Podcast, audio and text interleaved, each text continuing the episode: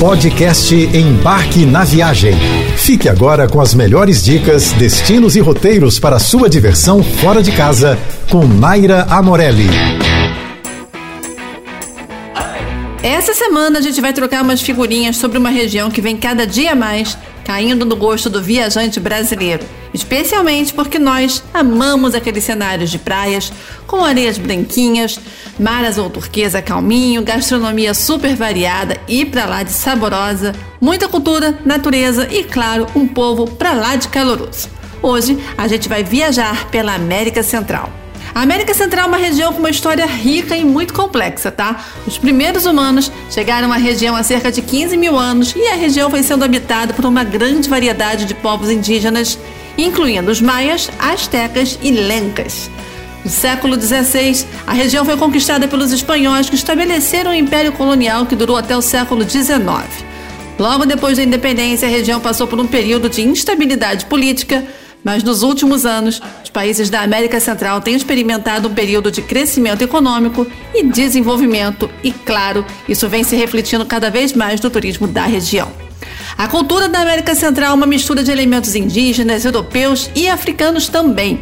A região é conhecida por sua rica arte, música, dança e culinária, claro. Essa é uma região bastante montanhosa com uma costa tropical, o que acaba sendo um prato cheio para quem adora viagens em meio à natureza.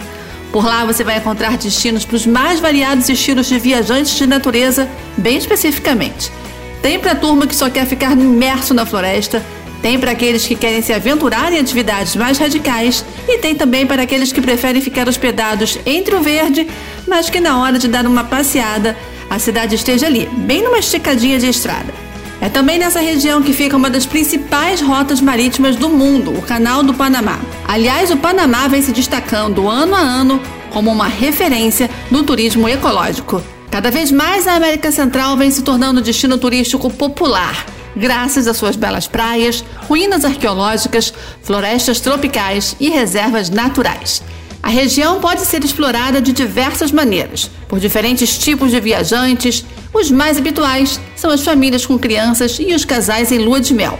Mas cada dia mais, os exploradores estão aumentando na América Central.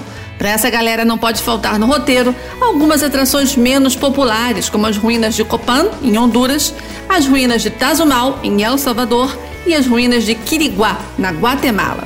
Outro grupo que também tem chegado bastante por lá é aquela galera que viaja com um orçamento um pouquinho mais enxuto.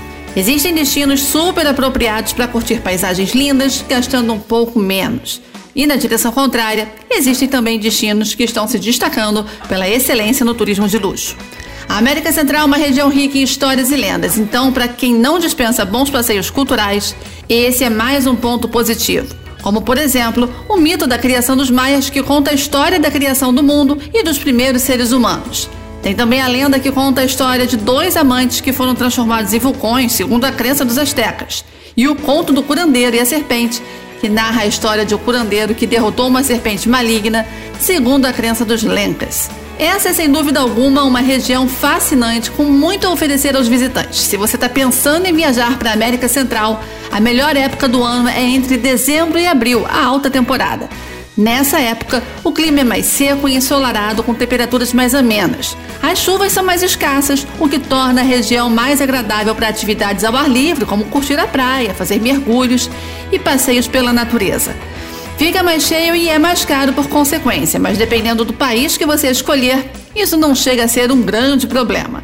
Mas presta muita atenção, é muito comum a gente encontrar ofertas de viagem bem mais baratas fora desse período, naquilo que a gente chama de baixa temporada.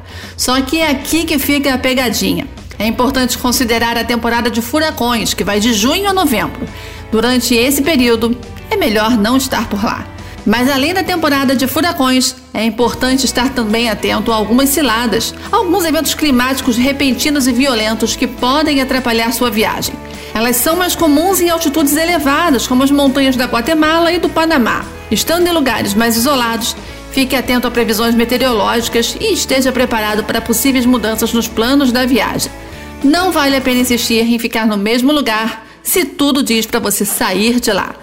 Agora é com você. Dá uma boa pesquisada nos países que estão mais alinhados com seus gostos, com sua curiosidade e, claro, com seu bolso. Aproveita e dá uma conferida em alguns deles aqui no nosso podcast. Se você tiver alguma dúvida, é só me chamar lá no Instagram, arroba Embarque na Viagem, que a gente troca uma ideia lá pelo direct. Um beijo e até semana que vem.